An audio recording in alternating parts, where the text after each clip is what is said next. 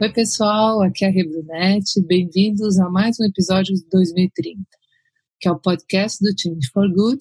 E hoje nós vamos falar sobre economia circular, uma maneira da gente realmente produzir as coisas de forma sustentável, sem gerar lixo, sem gastar os, os recursos naturais.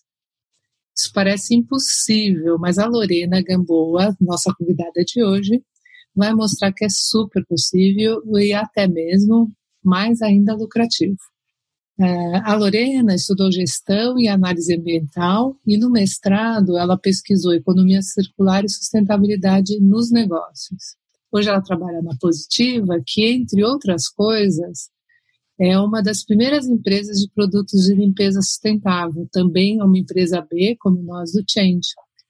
A Positiva, ela cria produtos e soluções para cuidar da casa, do corpo e do planeta. Para quem não viu, vale a pena assistir. No episódio 10, a gente trouxe a Dani Lenário para falar também sobre uh, economia circular. E ela mostrou o quanto o modelo de produção que a gente tem hoje, que é o modelo linear, ele é totalmente não sustentável, porque ele não considera as finitudes dos recursos naturais e ele também não se responsabiliza pelo lixo, pelo resíduo produzido. Na natureza não existe lixo, né? Porque o que é resíduo de um é matéria-prima, é subsídio, é energia, é vitalidade para o outro. Então, quem não viu ainda esse episódio, aproveita e vai lá escutar. E vamos curtir hoje aqui né, esse bate-papo com a Lorena.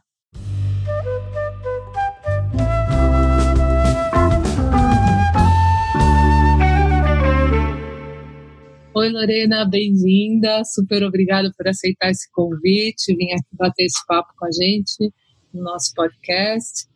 Querida, eu queria que você contasse um pouquinho da sua vida, do que, que te levou para você direcionar sua vida nesses estudos e no seu trabalho focado aí no mundo sustentável, super especialista da economia circular.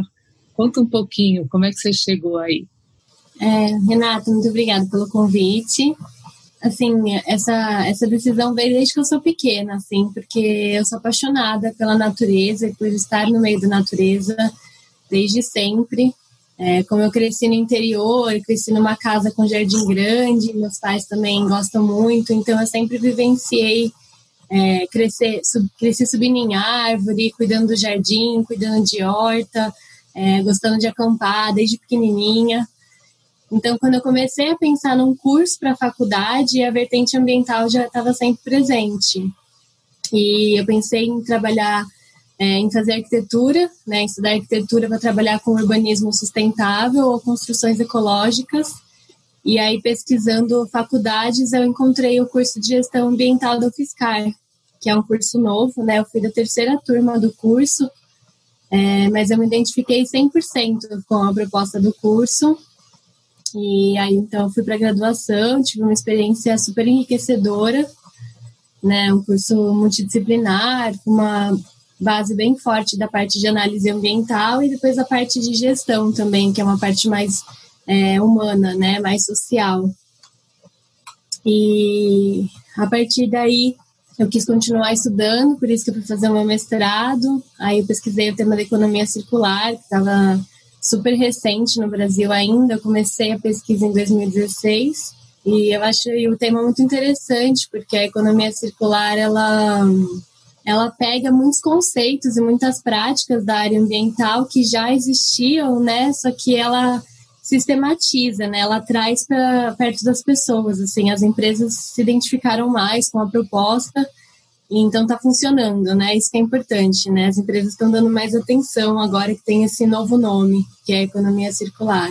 Comenta um pouquinho como é que esse, toda essa pandemia trata ou, ou enfim, ela acomoda e o seu assunto, né? O quanto tem interferido no seu dia a dia, tem trazido, tem preocupado mais, tem acordado mais, como é que tem sido? Bom, está sendo um período bem intenso para todo mundo, né, Renata? Com certeza. Mas para mim, pessoalmente, o maior impacto que eu vejo assim para as pessoas de forma geral foi a, a falta de estar em contato com a natureza, né? Eu vim passar a pandemia justamente na casa dos meus pais no interior, porque eu sabia que eu não ia dar conta de ficar de quarentena dentro do apartamento em São Paulo. E quando eu assim nas redes sociais, postava foto do jardim, do sol, as pessoas me mandavam, que estavam em São Paulo, mandavam mensagem, nossa, aproveita, que saudade de tomar sol, que saudade de deitar na grama. E eu acho que as pessoas sentiram muito isso por terem ficado tanto tempo fechado em casa. E acho que muita gente começou a perceber mais assim os impactos do nosso estilo de vida, né? A gente teve nos primeiros meses da pandemia muitas notícias de como os animais estavam retomando lugares, né? Tipo, os animais selvagens estavam voltando a ocupar lugares que eles não ocupavam mais por causa das atividades humanas, né? Então, é, a gente viu fotos de golfinho, de peixes voltando para praias e mares que antes estavam muito poluídos, né? E agora, é, com a pandemia, eles voltaram a poder frequentar ali. E um outro ponto também foi a questão do lixo, né? que ficando fechada em casa, assim, muita gente começou a perceber mais também a quantidade de lixo que gera, né? Comprar é, comprar verdura embalada, né, na bandejinha de isopor, no plástico, ou mesmo pedir comida de delivery, né, o tanto de embalagem que isso gera para a questão ambiental, a pandemia foi assim boa, fez as pessoas prestarem mais atenção, assim, refletirem mais sobre, sobre os impactos que a gente gera mesmo, né? E eu acho que isso é o essencial, que as pessoas comecem a, a refletir, repensar e mudar mesmo, né? Os hábitos é, diários, assim, de consumo, é, de tudo, né? A gente precisa lembrar que a gente é natureza e que a gente está destruindo a nossa própria casa, né, com algumas coisas que a gente faz. Me conta um pouquinho como é que você foi parar na positiva, o que que tem lá e como é que funciona o trabalho lá, o que que é a positiva, né? Um pouquinho eu já até falei, mas acho legal você que está lá dentro e que carrega tão forte esses valores. Onde é que você se identificou com eles? Que, que significa isso no, comparando com seus estudos? No meu mestrado, eu estudei empresas que fazem economia circular e a Positiva foi uma das empresas que eu estudei. Então, eu cheguei na Positiva, a princípio, foi pela minha pesquisa do mestrado, né, pelos produtos que eles são desenvolvidos. Então, considera a embalagem, considera a formulação, considera o descarte, né, considera todas as fases de vida do produto são consideradas. E eu, então, eu entrei em contato com a Marcela para fazer essa pesquisa, né? A Marcela é uma das sócias que é a responsável pelos produtos. E aí a gente se conheceu e a Marcela me chamou para ir num mutirão de limpeza de praia que a Positiva estava organizando, né? Em 2018 foi organizado o primeiro mutirão e aí ela me convidou para ir. E aí, como eu fui, a Marcela disse que foi nesse dia que ela decidiu que ela ia me contratar para trabalhar com ela, porque ela falou uma pessoa que está disposta a acordar sábado, sete horas da manhã, para vir coletar lixo na praia, porque ela realmente está afim, ela realmente se envolve com o assunto, né? É, e aí, depois de umas semanas, ela me chamou para trabalhar com ela já, e aí eu entrei na positiva, é, super feliz, apaixonada né, pelo propósito, super alinhado o propósito da empresa com o meu propósito pessoal. E foi muito legal poder é, trabalhar e desenvolver na prática o que eu estudava no meu mestrado, né, que era o desenvolvimento de produtos, é, considerando todo o impacto, né, do início ao fim. E aí eu trabalhei um ano no desenvolvimento de produtos e depois teve a oportunidade de trabalhar na consultoria positiva, né, com o Rafa, que é o outro sócio. E aí a consultoria é, atua numa, numa, na outra parte, quer dizer, ela atua com economia circular também, é, mas o conceito principal que a gente usa é o de permacultura, que é a mesma lógica de pensamento, né? Tipo, é, pensar que o ecossistema é fechado, que a gente faz parte da natureza, que a gente precisa usar melhor os recursos, né? Não desperdiçar, não gerar impacto. A gente precisa viver em uma cultura permanente. Então, como que a gente pode habitar sem degradar? Porque a gente quer continuar aqui ao longo do tempo, né? Então, a gente precisa regenerar e não destruir. O que, que falta para a gente, enquanto sociedade, enquanto indivíduo, no dia a dia da gente, realmente virar essa chavinha e olhar para isso com a seriedade que isso merece ser visto? Quando você fala em economia circular, tipo, a pessoa já entende mais ou menos o que você quer dizer, né? Porque economia e circular são palavras que as pessoas entendem. Então, eu gosto de explicar de uma maneira bem simples que a gente pode comparar uma economia circular com uma economia linear, né? A economia que a gente tem hoje, ela é linear. Então, a gente está extraindo, produzindo, consumindo e descartando. Esse é o ciclo de vida de um produto hoje na nossa economia linear. Só que a gente vive num planeta Terra e a gente não pode ficar sempre extraindo. Uma hora vai acabar os recursos que a gente precisa extrair.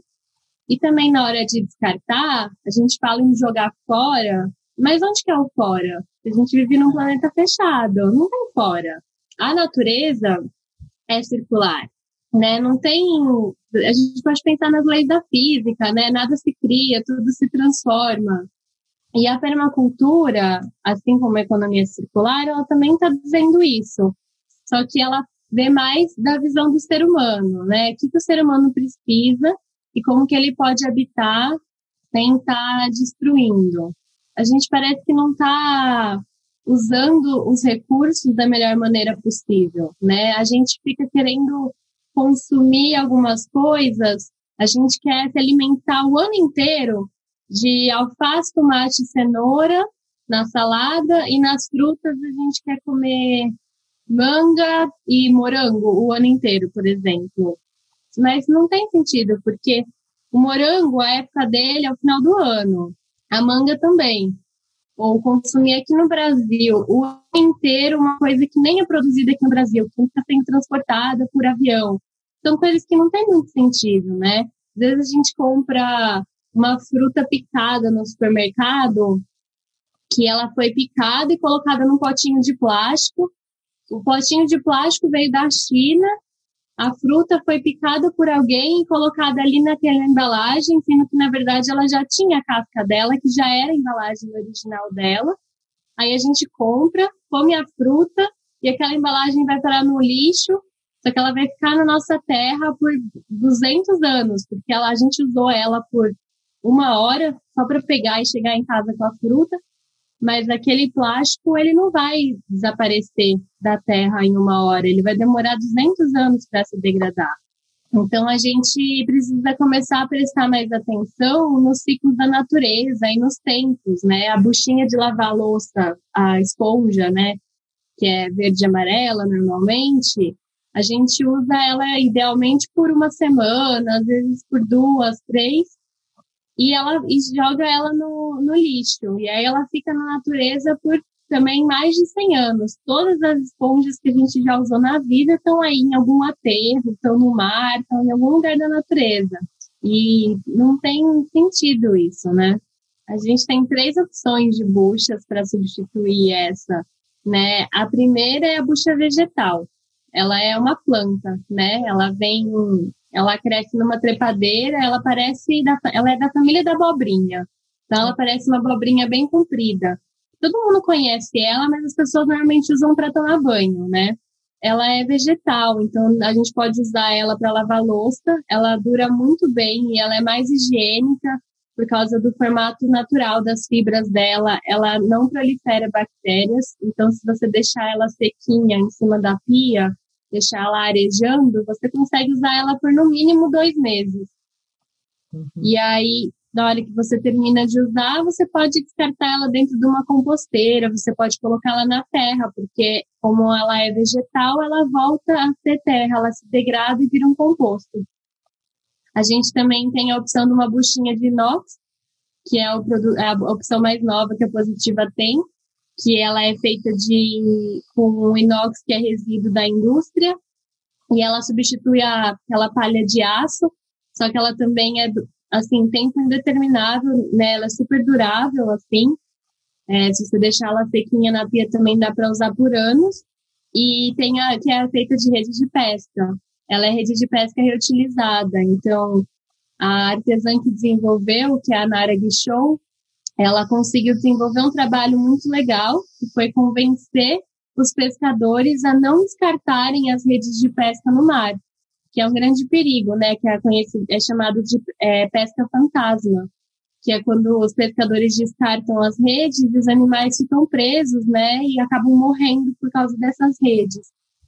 E então ela convenceu os, pescadores a não descartar as redes porque ela compra depois que a rede está rasgada e ela não serve mais para pesca, ela compra essas redes e ela consegue e produz essa esse produto que a gente chama de esfregão.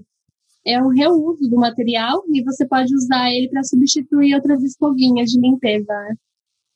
Nesse curso que eu fiz com meu filho na Suíça, a gente foi exposto a um exemplo que talvez você até super conheça e pode até dar o nome, porque eu não lembro o nome da empresa, que produzia carpetes. Obviamente, ela teve um gasto enorme no início para poder adequar todo o maquinário dela, mas ela passou a produzir carpete a partir da matéria-prima do velho. Então ela passou até a vender mais, porque fica mais barato, porque você não compra, você tem o direito de uso daquilo por X tempo. Quando você enjoou, não quer mais, sei lá se tem ácaros, não tanto faz, o que acontece, você devolve para a empresa esse, esse carpete sujo, usado, e, e traz um novo para casa. Né? Então, e, a, e aí a empresa passou, quer dizer, ela mudou o modelo de produção e mudou o modelo de negócio. O caso dessa empresa é muito legal mesmo, Renata. É, eu também não me lembrei o nome dela agora, mas é um caso bem conhecido, assim, porque é isso, é uma empresa bem grande, né, que ela tinha um impacto é, ambiental muito grande e normalmente tem-se o discurso de que para as empresas desse porte é mais difícil de fazer a mudança, né? Uhum. Só que é, o caso é que o CEO da empresa começou a se informar sobre as questões ambientais e percebeu o impacto que a empresa dele estava gerando, e aí ele decidiu que ele não queria mais fazer isso. Então, a força veio de cima, quando você decide que não quer mais, você faz acontecer a mudança, né? É um caso maravilhoso dessa empresa, porque normalmente é mais comum que as empresas é, que são sustentáveis mais preocupadas com o meio ambiente sejam como a positiva, por exemplo, que já desde o início surgiu criou um modelo de negócio com esse direcionamento, né? Uma coisa que para a gente sempre é muito forte no nosso trabalho no Change, aqui no 20, né, no 2030, que a gente procura trazer, é sempre um olhar do que a gente pode fazer para melhorar. E, e, tem muitos erros, às vezes, que a gente comete nem mesmo sabendo que são errados, né? a gente nem tem essa consciência, e muitos deles foram acontecendo na tentativa de acertar muito em alguma demanda da época. Eu, de vez em quando, me questiono, e já conversei com pessoas que mexem também com esse assunto, sobre toda essa questão das máscaras hoje. Então, quando a gente está pensando numa proteção deste nível, a gente vai atropelar seguramente a sociedade e o meio ambiente nesse momento. Mas por quê? Porque a gente tem uma questão que está tirando a nossa capacidade de pensar com calma em soluções mais sustentáveis. Quanto dos problemas que a gente hoje enfrenta e, e tem um olhar às vezes só críticos não nasceram na busca desesperada de uma solução lá no passado?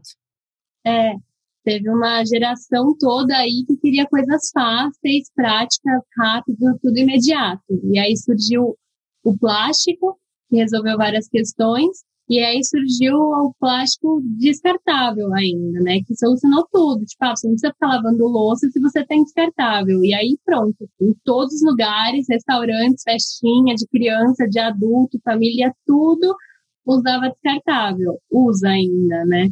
E aí a gente vem como ambientalistas há anos lutando contra isso, conscientizando as pessoas e, pedir, mostrando qual a necessidade de não se usar descartáveis. E aí a gente estava caminhando lentamente e aí chegou a pandemia. E aí agora tudo usa descartável de novo, né? É, eu saí para poucos lugares, mas eu fui num restaurante, em alguns restaurantes que eu frequentava antes da pandemia e eu fui neles agora e eram, eu sempre priorizei é, restaurantes que não usam nada descartável, né? E aí agora tudo tem que ser descartável, até o tempero, né? O azeite, ketchup, mostarda, que antes vinha no pote grande, agora tem que vir no saquinho. É. O talher tem que vir no saquinho de plástico. O guardanapo tem que vir embalado individualmente. Então a gente tá, vai gerar um grande problema para daqui a pouquinho. Quer dizer, já está gerando esse problema, mas agora a preocupação é a pandemia, né? Como você é. falou. É verdade. Não, olha, eu acho que, bom, enfim, acho que viver é isso, né? Esse ciclo aí de acertos e erros, de né, correção de rumo, enfim, é, é bem isso. É, me conta um pouquinho como é que é a tua relação com os ODS, os Objetivos da ONU, quanto você né, se, se pauta neles ou se liga neles e o que, que você poderia dar de dica para a gente é, no sentido da gente conseguir avançar aí com essas agendas, como é que é para vocês? para a gente promover qualquer mudança, assim, o que eu entendo é que as pessoas precisam olhar para as nossas próprias atitudes, para as nossas ações, para a gente poder entender quais são os impactos que a gente gera hoje, sejam eles ambientais ou sociais. Mesmo sobre as questões ambientais, eu, como eu estava te falando, sempre quis me envolver com esses assuntos e escolhi ir para a faculdade, fazer gestão ambiental, estudar no mestrado. Mas chegou um momento em que eu estava no mestrado, foi logo no período que eu comecei a trabalhar na Positiva, em que eu parei e refleti. Uh, o meu propósito é proteger a natureza, o meu propósito pessoal e profissional.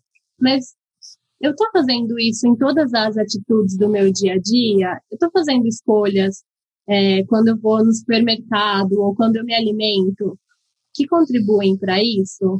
E eu percebi que não, que tinha muita coisa que eu podia mudar para melhorar, né? Então, reduzir o consumo de carne, priorizar produtos orgânicos, reparar nas embalagens de tudo que a gente consome, recusar descartáveis, as questões sociais também, né?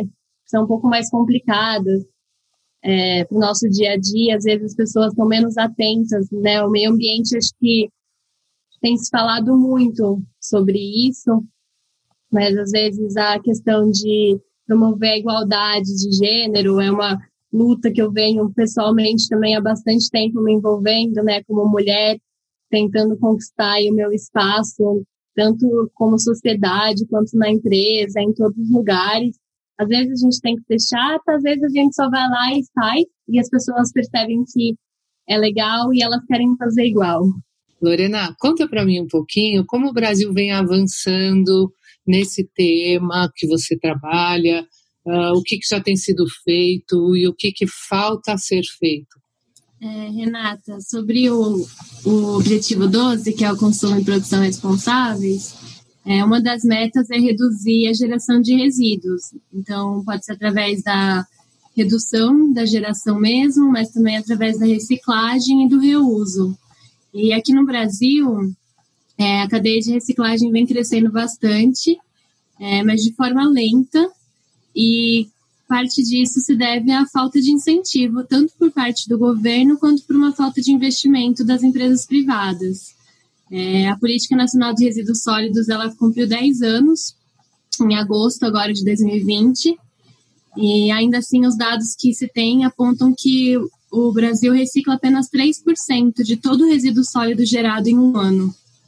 Isso é muito pouco.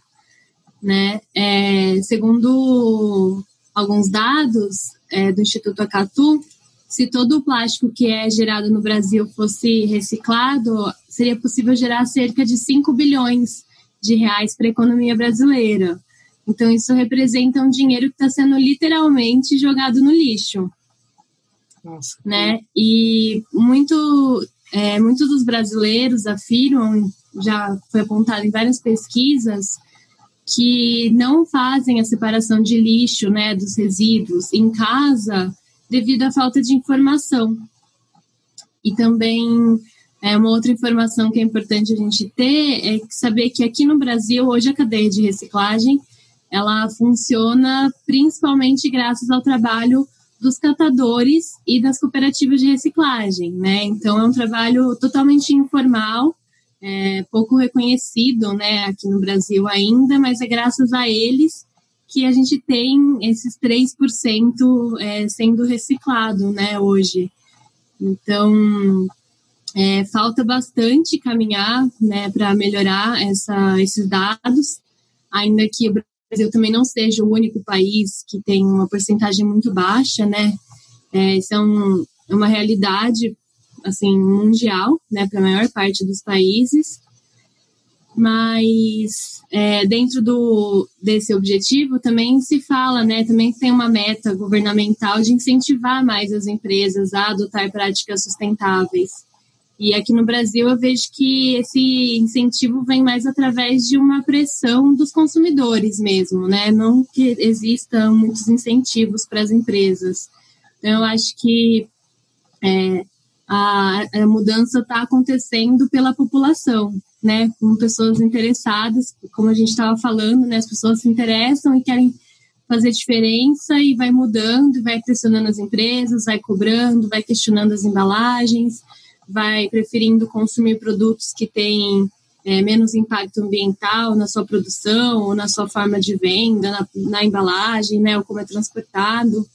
É, eu acho que o caminho para a mudança está vindo muito mais a partir da conscientização da população é, por uma iniciativa própria, assim, né, por uma, uma vontade de ir atrás, de se informar e cobrar as empresas, do que por incentivos, assim, formais mesmo, né? Sejam eles fiscais ou qualquer outra forma. Não, é bem legal isso que você está trazendo, porque, quer dizer, a força de transformação uh, em escala, se isso vem realmente como uma questão de legislação, né, um combinado mesmo como com regras né, para o sistema de produção, uh, tem uma força de transformação gigantesca. E aí você que fala bastante aí da, da economia circular, ela, vamos dizer, a economia circular oferece até de presente para as empresas essa oportunidade de, em vez de tudo isso ir para o lixo, tudo isso poder virar matéria-prima para o que está sendo produzido. Quer dizer, realmente é muito desperdício a gente não olhar para isso. Eu me lembro quando Sim. eu comecei a, conhecer um pouco mais desse assunto, né, da, da questão de reciclagem e tudo, foi com o pessoal da Triciclos, e a Dani, na época, estava uhum. como diretora, né, assim, da, da Triciclos no Brasil, e ela falava muito do quanto uh, não adianta a coisa ser reciclável, porque ela precisa uhum. ser reciclada, e ser reciclada é uma decisão financeira mesmo que é importante a gente pressionar, continuar pressionando, né? Então, acho que para a gente é até um exercício legal como brasileiros, né?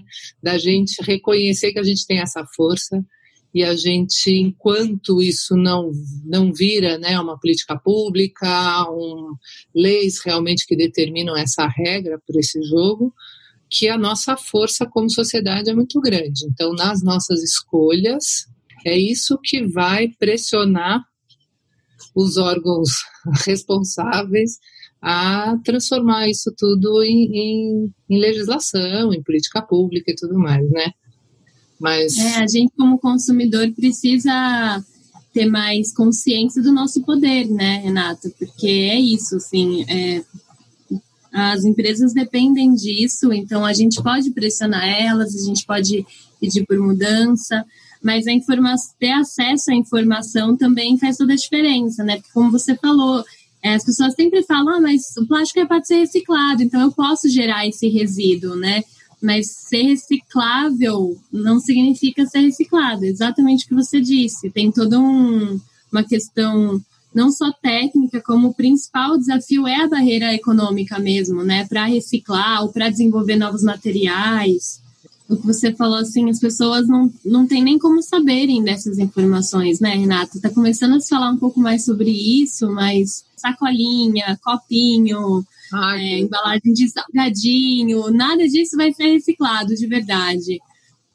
Assim, é, é, um, é um trabalho complexo, com certeza, que vem por parte das pessoas, mas tem que vir por parte das empresas, tem que ter ajuda do governo, tem que todo mundo querer se esforçar para a gente caminhar numa direção de reduzir o nosso impacto, né, de ter produção, produção e consumo mais sustentáveis. E a economia circular, ela fala também muito que é, os pilares para ela acontecer passam pela ajuda do governo e pela mudança nos modelos de negócio, sejam empresas sendo criadas do zero com uma proposta diferente, quando empresas já, que já existem mudando a sua proposta, né? Porque a forma de a empresa se sustentar financeiramente não tem mais que estar tá baseada no vender, vender, vender, sem pensar no, nas questões sociais e ambientais envolvidas, né? Ou só produzir, produzir, produzir e também não pensar. Não, e não é, é menos difícil do que a gente imagina. A gente às vezes tem uma resistência muito grande até de olhar para isso, porque está acostumado a pensar de uma forma, mas no fim não é nem tão difícil. Sem falar que eu acho que é na, no prazer e na realização que dá todos os dias quando você faz a escolha que combina com o seu, né, com aquilo que você quer construir para o mundo, né? Agora conta para mim um pouquinho você, a gente gosta muito de olhar para a arte como um elemento de conscientização, de representação da gente, né, enquanto sociedade. E aí eu queria saber um pouquinho se tem algum livro, algum poema e uma música que você sente que te representa, que, que, que te inspira, né, que traduz um pouco a sua luta diária aí, que você recomenda para gente, para a gente conhecer, enfim, e se inspirar também. Tenho recomendações diferentes, assim, diversas, para diferentes públicos.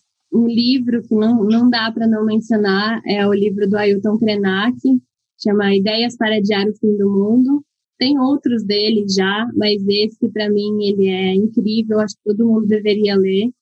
Ele é bem claro, didático, bem interessante. São três palestras que o Ailton deu e transformaram em livro, porque eram palestras realmente incríveis, né, que valiam muito a pena. E não importa o quão você já a pessoa já esteja envolvida ou não com as questões ambientais, ele é uma liderança indígena, né? Então ele traz uma visão assim que eu acho que a nossa sociedade tem muito para refletir e aprender. Um filme também que eu gosto bastante, eu gosto de usar ele quando eu trabalho com, com crianças nos projetos de educação ambiental que eu fiz, que ele é uma animação, mas eu acho que ele conversa com todas as idades. Chama Wally. É, não sei se você já viu, é um robozinho.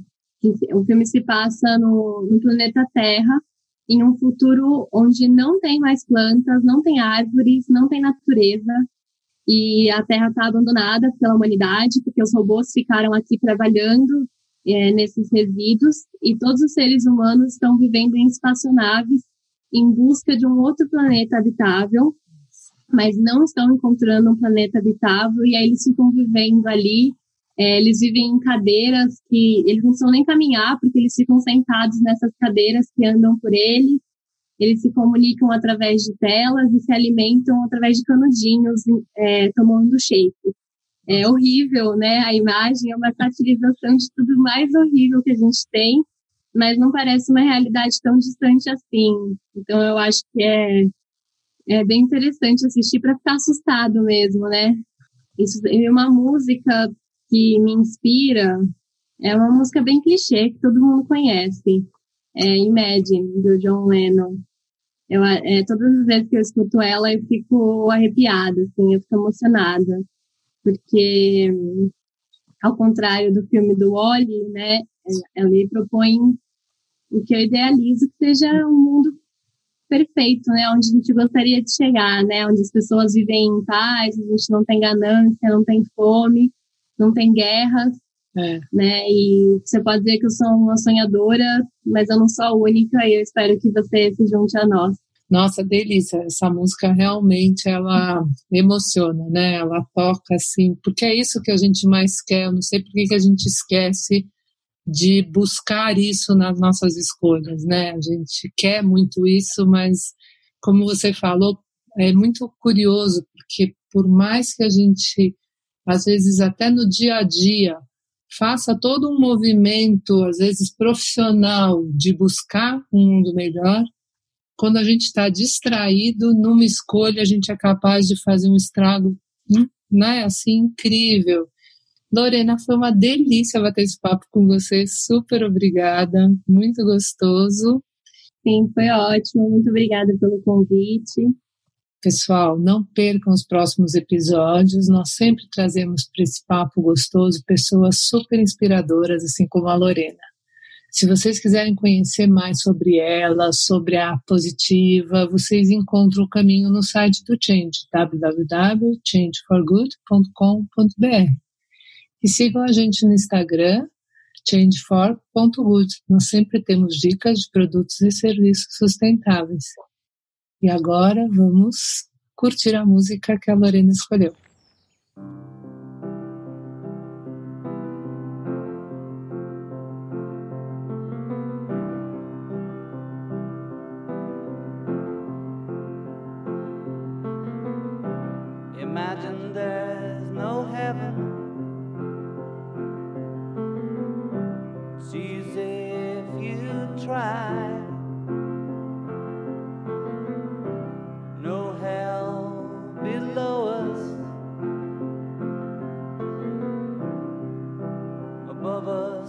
the sky.